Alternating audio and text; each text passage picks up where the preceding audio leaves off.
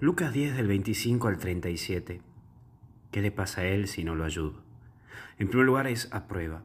Y hay momentos que la vida misma te pone a prueba, en donde te encontrarás con tu propio examen, en donde hay circunstancias que llevarán a mostrar de qué verdaderamente está formado tu corazón. Espero, espero que puedas pasar esta prueba, porque las cosas salen tarde o temprano, y con el tiempo uno se da cuenta quién es quién.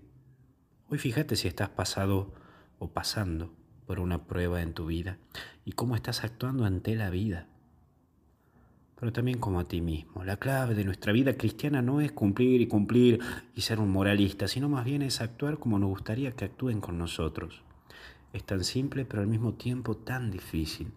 ¿Por qué ser con el otro como quieres que sean con vos?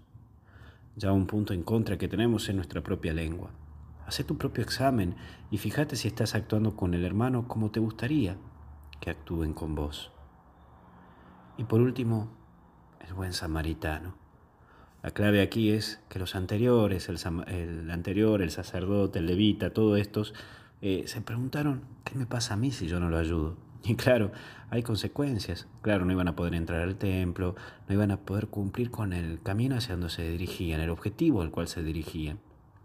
Pero este samaritano, más allá de todo lo que podríamos decir de la facha que tenía, se pregunta, ¿qué le pasa a él si yo no lo ayudo?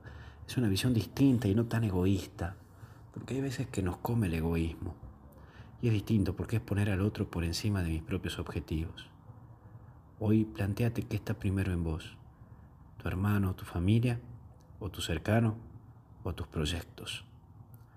Que Dios te bendiga, te acompañe y te proteja en el nombre del Padre, del Hijo y del Espíritu Santo. Y hasta el cielo no paramos. A seguir adelante. Buen inicio de semana. Cuídate.